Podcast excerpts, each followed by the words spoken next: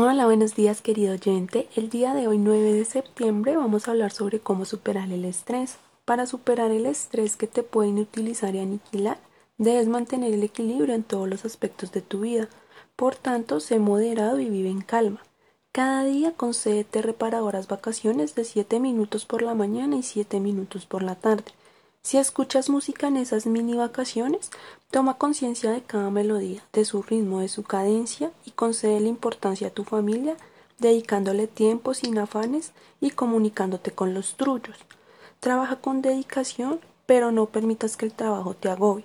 Recuerda que simplificar tu vida debe ser importante para que así acrecies tu eficiencia. Espero que tengas un buen día y que estés muy bien.